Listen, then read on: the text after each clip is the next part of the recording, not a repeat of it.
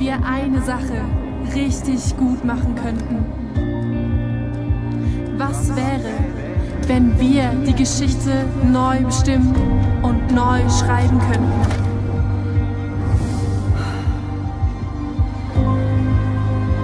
Was wäre, wenn Gott den Traum seines Herzens für alle Menschen erfahrbar machen würde? Was wäre, wenn Kirche wieder die Hoffnung dieser Welt werden würde? Was wäre, wenn du darin einen wesentlichen Platz einnehmen würdest?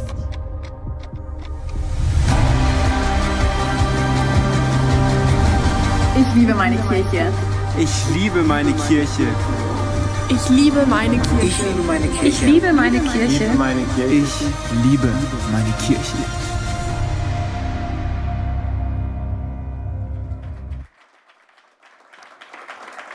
Ich liebe meine Kirche. Das ist so. Ich weiß nicht, ob ihr das versteht, aber es gibt Augenblicke, wo du dir nicht selbst helfen kannst. Du, du magst so alt sein, wie du alt sein magst und du bist hilflos. Du würdest gerne, aber du kannst nicht. Du strengst dich sogar an, aber es funktioniert nicht. Das war mal vor einiger Zeit. Da bin ich abends zu lieben Leuten aus dieser Kirche gegangen und wollte sie besuchen. Und unten an der Eingangstür waren Dutzende von Namen.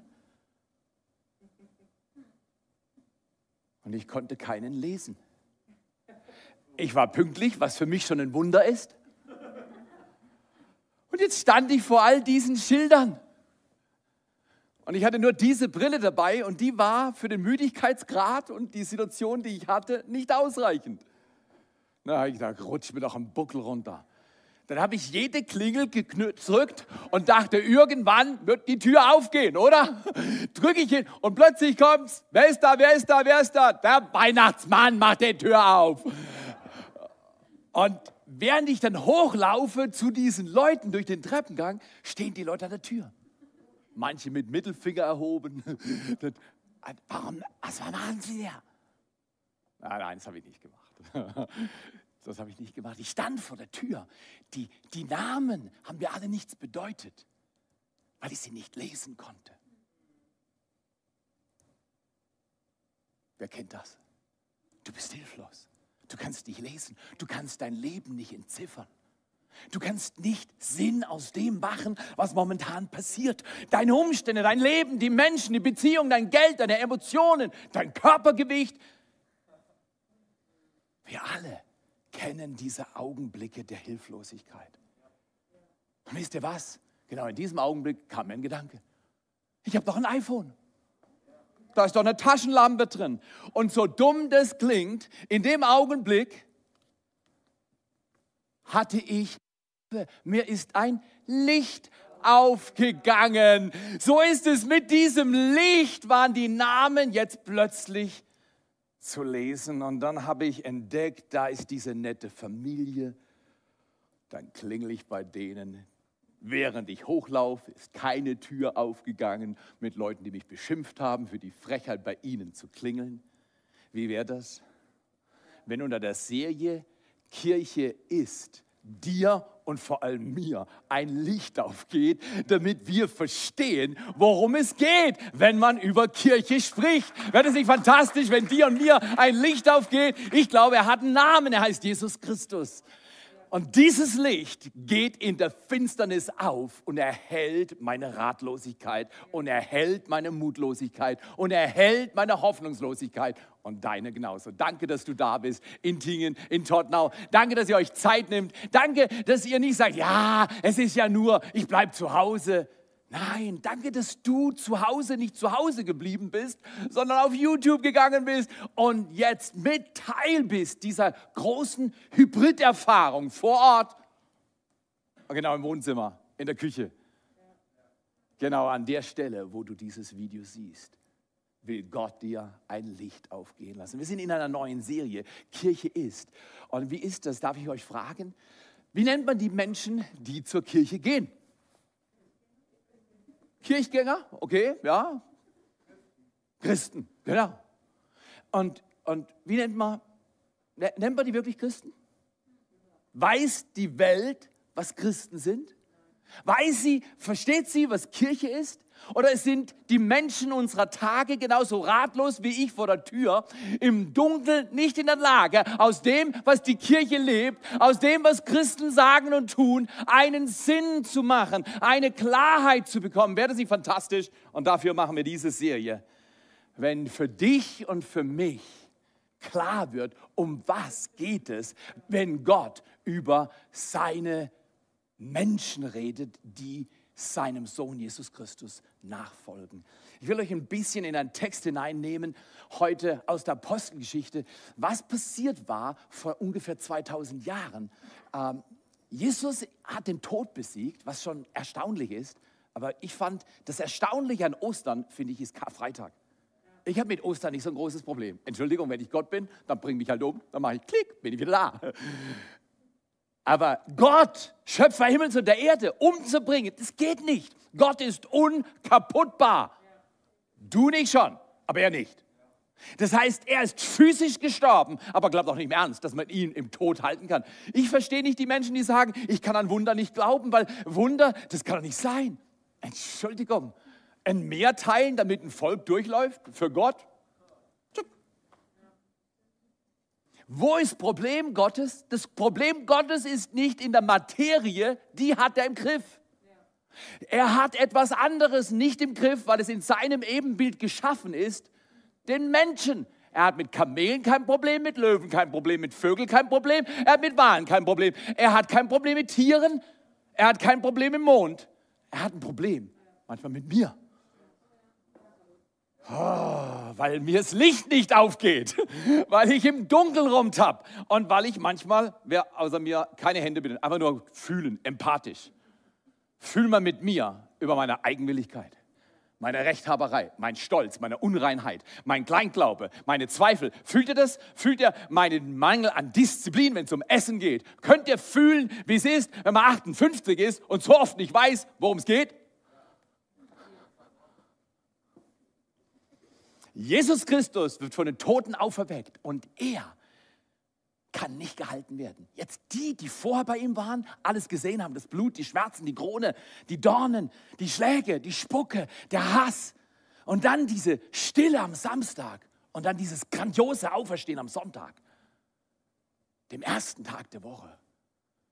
Diese Meldung musste rausgehen. Man nannte es das Evangelium, die gute Nachricht vom Sterben und vom auferweckt werden von Jesus Christus.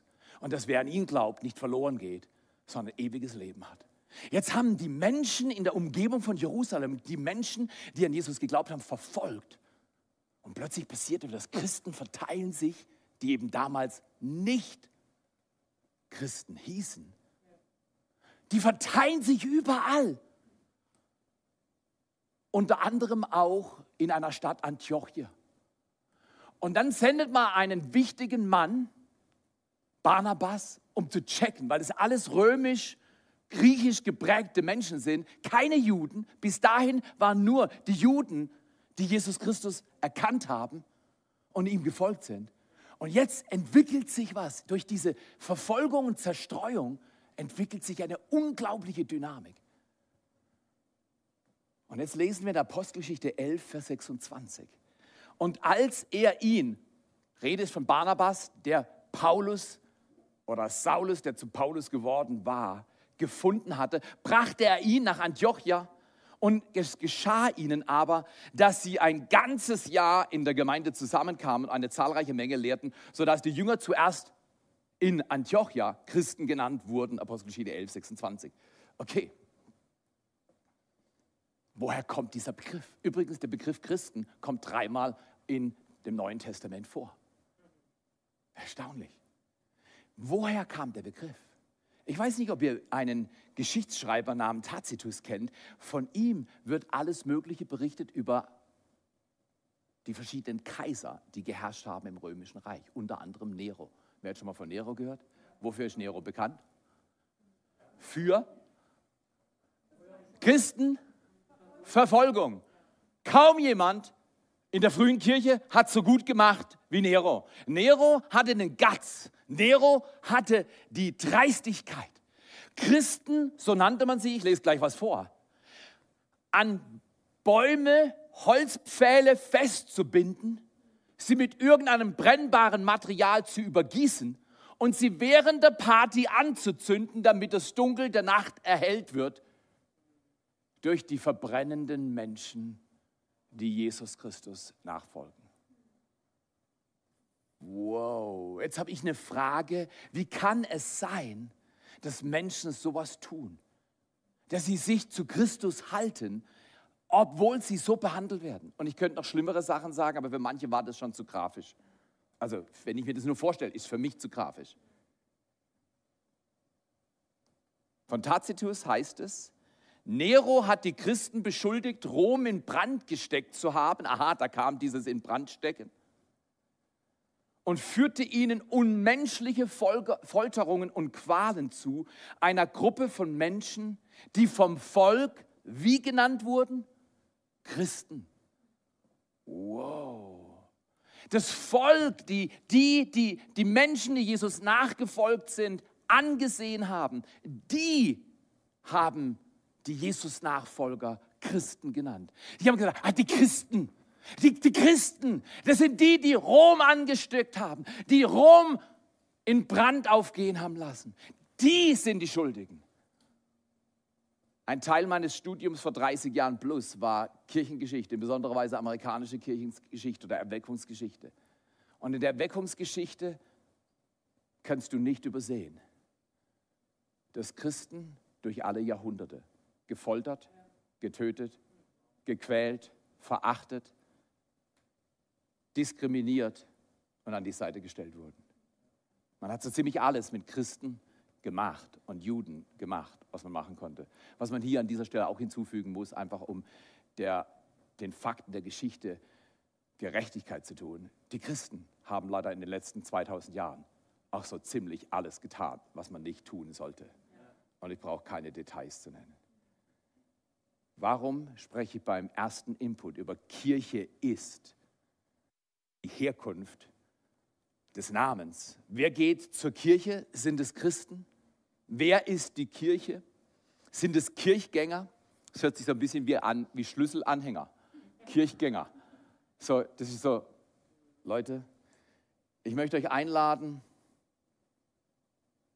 lernt einen neuen Begriff kennen. Lernt einen Begriff zu leben. Ich lese nochmal den letzten Satz aus Apostelgeschichte 11, 26 vor. Ein ganzes Jahr in der Gemeinde zusammenkamen und eine zahlreiche Menge lehrten und dass die Jünger zuerst in Antiochia Christen genannt wurden. Wie haben sich die Christen selbst genannt? Wie haben sie sich selbst beschrieben? Als Jünger. Also in meinem Alter ist das ein guter Begriff. Ich bin Jünger. Dann sage ich, du siehst aber alt aus. Dann sage ich, du täuschst dich, ich bin Jünger. Was heißt Jünger? Keiner weiß heute richtig, was Jünger ist. Der Begriff Jünger, wenn du irgendwo dich, äh, wenn du gefragt werden würdest, äh, was du glaubst und wer du bist, dann sagst du, ich bin ein Jünger Jesu, richtig? Falsch, das sagen die wenigsten Menschen. Etwas, was ich dir anbieten will heute, ich bin ein Jesus-Nachfolger. Aus einem Christen kannst du so ziemlich alles machen, was du willst. Christsein ist nicht definiert. Christsein in der Bibel ist nicht mal definiert. Es ist durch die Bibel nicht zu erkennen, was Christen alles machen oder nicht machen. Aber was unglaublich 186 Mal im Neuen Testament beschrieben ist, was Jünger machen. Darf ich kurz sagen, was Jünger sind? Jünger sind Menschen, die Jesus nachfolgen. Jünger sind Schüler. Jünger sind Lehrlinge. Jünger sind Auszubildende. Das hört sich aber, das hört sich so ein bisschen, du hast nicht, noch nicht er, ergriffen. Du kannst es nicht. Du bist nicht der Boss. Du bist nicht der Chef. Ich bin nicht der Chef dieser Kirche. Ich bin nur und was für ein Vorrecht, dass ich das sein darf. Ich habe heute Morgen mein Fünfjahrestagebuch geschrieben. Jesus, es ist das größte Vorrecht meines Lebens, dir zu dienen und dir für mein Leben alles zu geben, weil du hast mir mehr gegeben, als ich jemals verdient hätte. Ich frage mich nicht, was kostet mich meine Nachfolge? Ich frage mich, wie kann ich Jesus Christus jemals zeigen, wie sehr ich ihn liebe und dass ich ihm mein Leben geben will und so oft dabei alles andere als vorbildlich bin. Ich möchte dich einladen, mit dieser Frage nachzudenken. Bist du ein Jünger oder bist du ein Christ? Wer, wer bist du? Was beschreibt dich? Wenn ich sage, ich bin Christ, das fällt heute nicht auf, aber das bringt auch keine Klarheit. Wenn ich sage, ja, ich gehe in die Kirche, das ist auch noch nicht richtig klar, was ich dann bin oder nicht bin.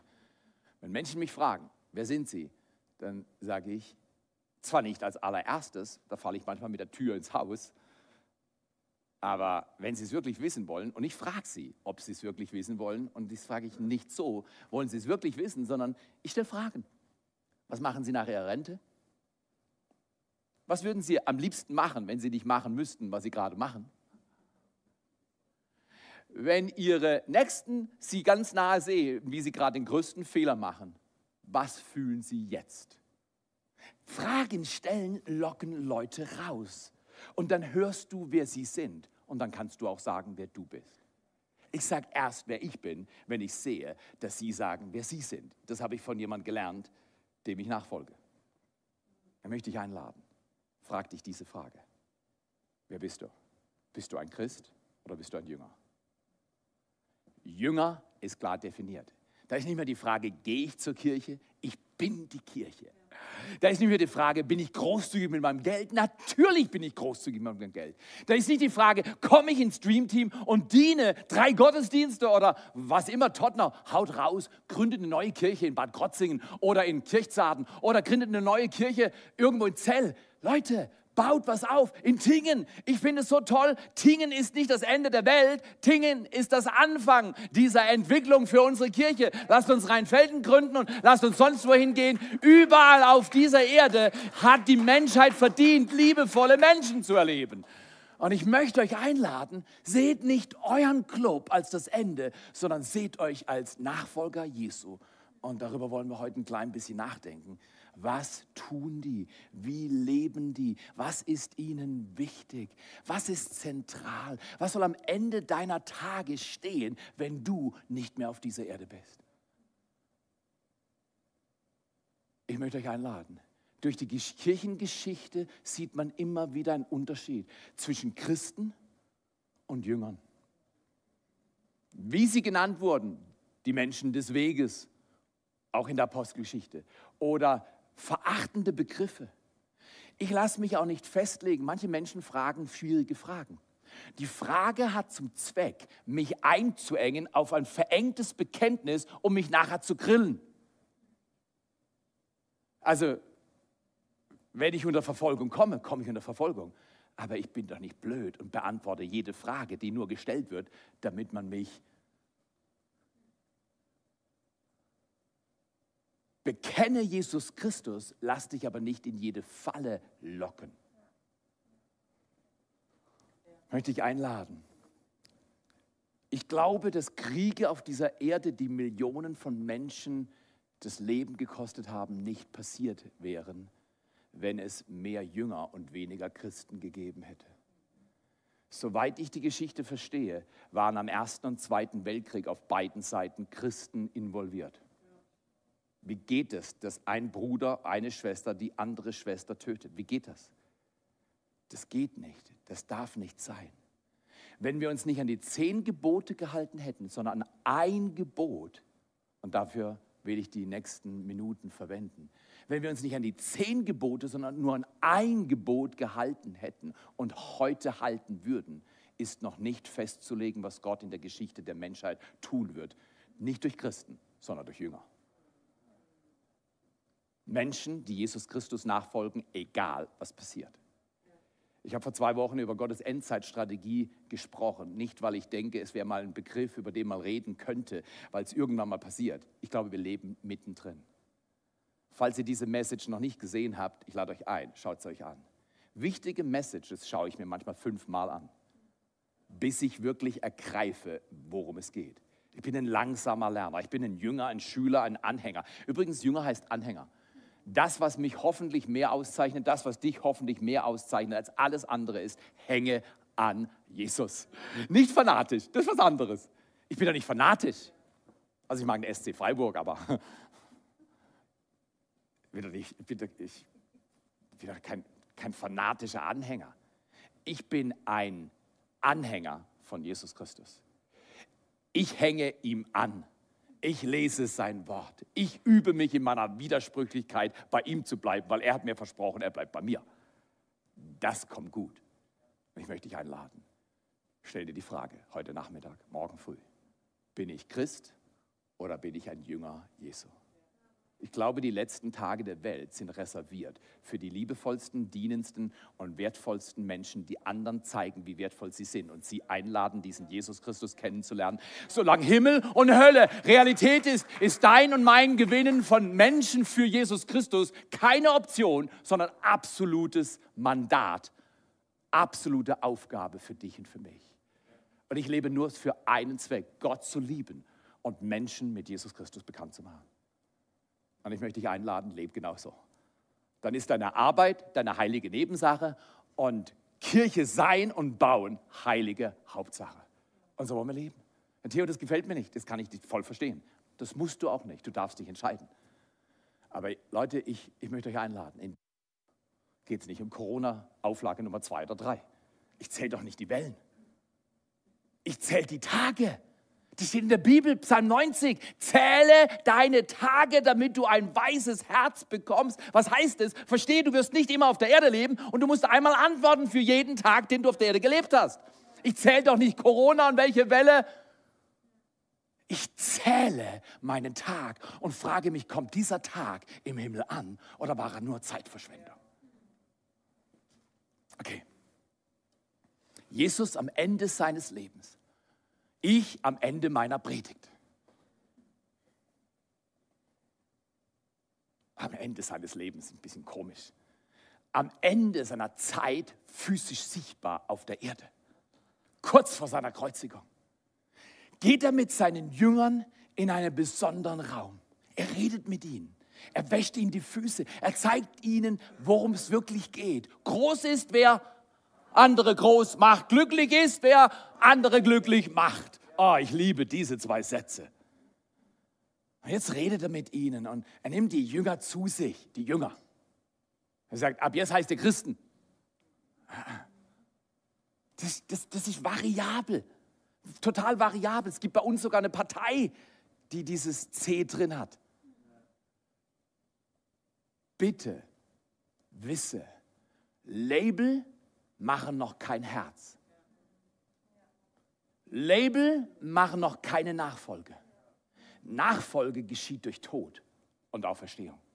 Nachfolge hat immer einen Preis gekostet, auch ohne Verfolgung. Nachfolge Jesu ist das Kostbarste, was ein Mensch leben kann und ist das einzige Geschenk, was ein Mensch dem Himmel schenken kann. Ich folge Jesus Christus nach. Jesus am Ende seiner Tage spricht mit seinen Boys. Und da waren auch Girls dabei. Also da war ja Maria, Maria Magdalena, da waren, da waren alle möglichen Frauen dabei. Einfach nur, dass ihr das wisst. Aber er ist zusammen in den letzten Tagen und er sagt, Leute, ich möchte euch, und ich lese es euch vor, ich möchte euch zusammenfassen, um was es wirklich geht. Darauf soll euer Augenmerk gerichtet sein. Das ist wirklich wichtig. Wenn ihr Jünger sein wollt und als Jünger leben wollt, in Tottenau, in Tingen, wenn ihr die Umgebung um Tingen durchdringen wollt mit der Kraft und dem Leben von Jesus Christus, dann ist das jetzt ganz wichtig. Tottenau. Tottenau ist im Tal fast wie eingekesselt von Bergen. Aber wisst ihr was? Wenn uns ein Licht aufgeht, nämlich das Licht von Jesus Christus, dann geht das Licht den Berg hoch und den Berg runter, den Berg hoch und den Berg runter. Tottenau, lass dich nicht einschränken von Umständen, Problemen, Herausforderungen. Tingen, lass dich nicht einschränken von Umständen, Problemen und Herausforderungen. Rheinfelden, lass dich wir, man, manchmal muss man Dinge aussprechen, viele Male, bis die Realität entwickelt wird. Ist es nicht das, was Gott am Anfang gemacht hat? Und Gott, der Herr, sprach, es werde Licht. Bevor das Licht war, hat Gott gesprochen, es werde Licht. Und wir sprechen, es werde Licht. Und Kirchen entstehen, die was tun? Ein neues Gebot gebe ich euch, dass ihr immer wisst, was auf Instagram geschrieben steht. Ein neues Gebot gebe ich euch. Schaut, dass ihr genug Geld habt, weil ihr wisst nicht, was für Tage kommen. Ein neues Gebot gebe ich euch.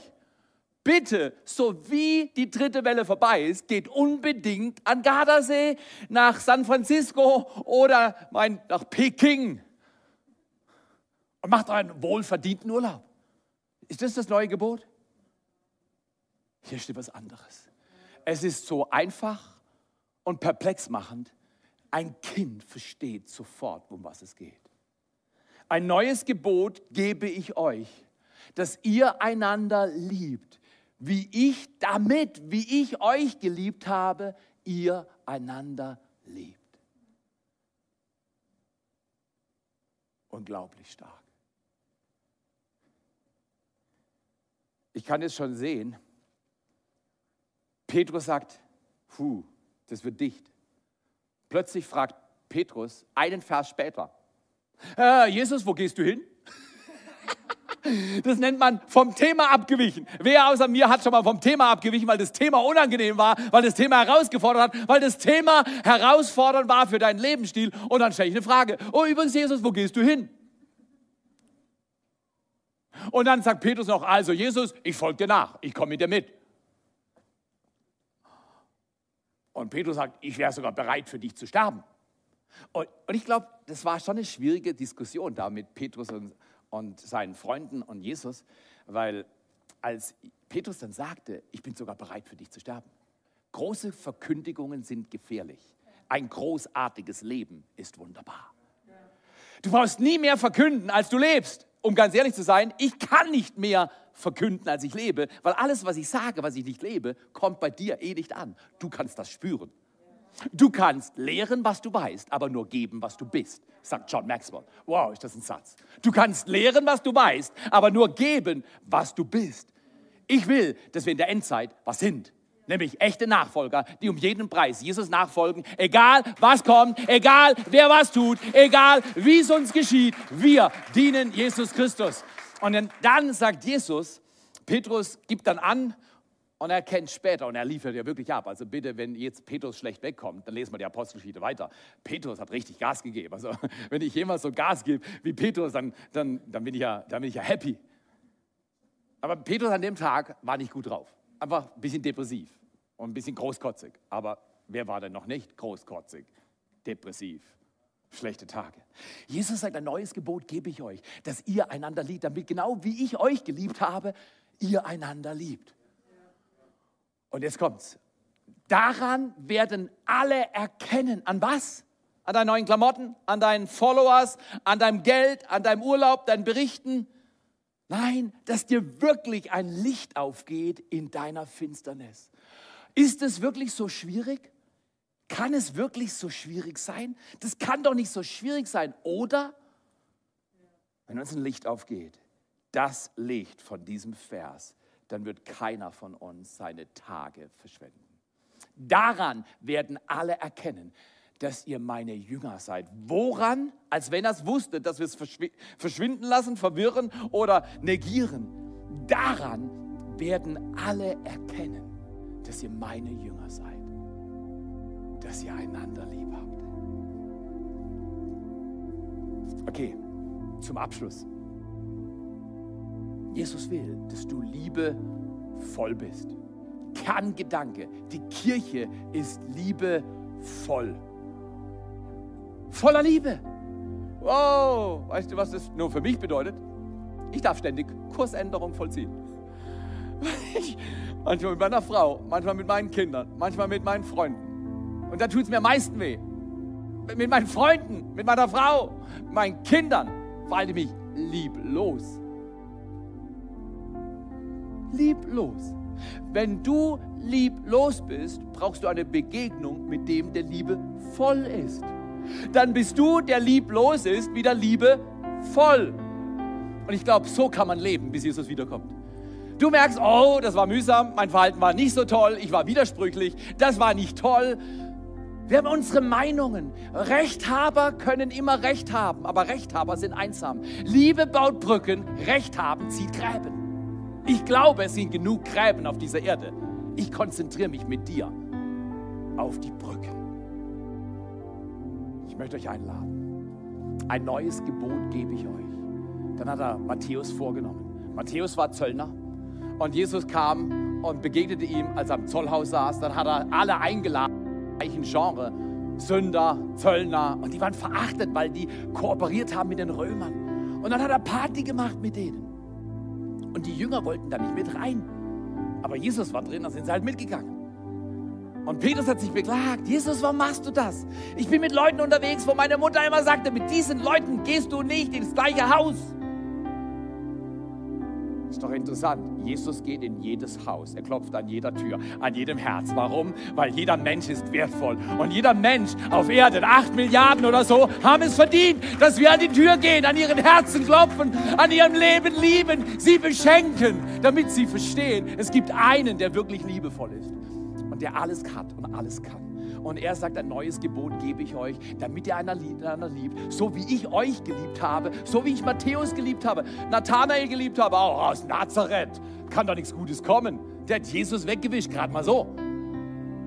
Er hat Nathanael lieb gehabt. Wie wäre es, wenn du und ich alle Menschen lieb haben? Und Jesus meinte sogar zuerst die Jünger. Ich sag dir, Segeten schaut mir zu, wie ich liebe. Die sind nicht beeindruckt von dem, was ich sage. Aber Segeten schaut zu, wie wir unsere Familie leben, wie wir unser Leben gestalten, was wir für Werte üben. Dein Ort schaut dir zu. Und die schauen dir zu, wie du mit Menschen, die deine Freunde sind, weil sie Jesus nachfolgen, umgehst. Und daran werden alle erkennen, dass wir seine Jünger sind. Ich möchte dich einladen in dieser Serie. Das, das, das wird eine Herzschlagserie. Das wird meine persönliche Passion, meine Leidenschaft, darüber zu reden, wie in den letzten Tagen Jesus Kirche baut. Nicht mit Christen, sondern mit Jüngern. Mit Menschen sagen, ja, Jesus, ich folge dir nach. Ich möchte zum zweiten oder dritten Schluss etwas vorlesen. Kirche ist liebevoll und wie ein Mann, von dem ich sehr viel gelernt habe, Herr Weizsäcker gesagt hat, die Kirche hat nicht den Auftrag, die Welt zu verändern. Aber wenn sie ihren Auftrag erfüllt, verändert sie die Welt. Es braucht keine machtvolle Kirche, es braucht eine liebevolle Kirche und eine liebevolle Kirche ist eine machtvolle Kirche. Die Kirche muss liebevoll werden, das heißt, Theo muss liebevoll werden. Am 15. Dezember 1986 habe ich in diese Bibel geschrieben, die ich mir im Oktober 1986 gekauft habe. In dieser Bibel habe ich sehr viele Jahre gelesen und habe sie neu binden lassen und dann habe ich ein iPad gefunden. Und seit einem Jahrzehnt lese ich meine Bibel auf dem iPad. Aber ich liebe diese Bibel, also Text ist Text, aber ich liebe diese Bibel, weil da sind so viele Unterstreichungen drin. Und, und, und, ich kann mich an Erfahrungen über 30 Jahre plus erinnern, die ich hatte, während ich durch die Seiten gehe. Aber der wichtigste Eintrag ist ganz hinten. Am Ende meines Lebens will ich, dass das über mich gesagt werden kann. Und das ist nicht ganz einfach. Und ich lade dich ein. Schreib dir sowas in ein wichtiges Örtchen, an einen Platz, in die Bibel von mir aus, wenn du eine Papierbibel hast. Am 15. Dezember 1986, da war ich in der Bibelschule, habe ich trainieren lassen. Schreibe ich rein. Vater, eines mache ich heute vor dir, meinem Gott, fest dass meine Antwort auf deine Reden immer Ja, Ja, Ja sein wird. Gott, mein Vater, ich sage Ja, Ja, Ja. Und damit wir uns einig sind, wie oft ich Nein gesagt habe, weiß nur Gott. Aber er war liebevoll und hat gesagt, Theo, ich habe dich ernst genommen, als du es aufgeschrieben hast vor 35 Jahren. Ich habe dich ernst genommen, dass du wirklich wolltest. Ich habe dich aber lieb gehabt in all deinen widersprüchlichen Tagen, wo du versagt hast. Wie wäre das, wenn wir miteinander beten? Es geht nicht um die Weltgeschichte. Es geht auch nicht, was passieren wird oder nicht passieren wird. Es geht nur darum, bist du ein Jünger Jesu? Folgst du ihm nach? Dann ist sehr klar, was du tun sollst. Man kann es sehr deutlich lesen in der Bibel. Es ist nicht schwierig. Jesus sagt, liebt einander. Jesus, wir glauben, die besten Tage dieser Welt laufen gerade an. Und wir wollen nicht Christen durch diese Erde schicken. Wir wollen Menschen werden und sein, die dir nachfolgen. Egal, wo du uns hinführst. Und die nicht sagen, das überlege ich mir mal, sondern ja, ja, ja.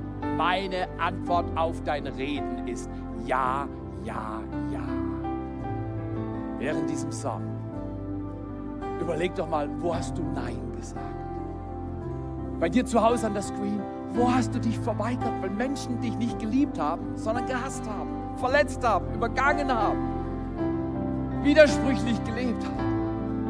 Und dein Licht dunkler wurde und dunkler wurde und dunkler wurde. Und du stehst vor diesen Schildern und den Orientierungen dieser Welt und weißt nicht, wo du drücken sollst. Du weißt nicht, wo der Zugang ist. Du weißt nicht, wo die Tür ist. Doch heute und in diesem Song empfange das. Die Tür heißt Jesus Christus. Wenn du dein Herz für ihn aufmachst, geht dir das Licht auf und du wirst nie wieder in Finsternis fallen.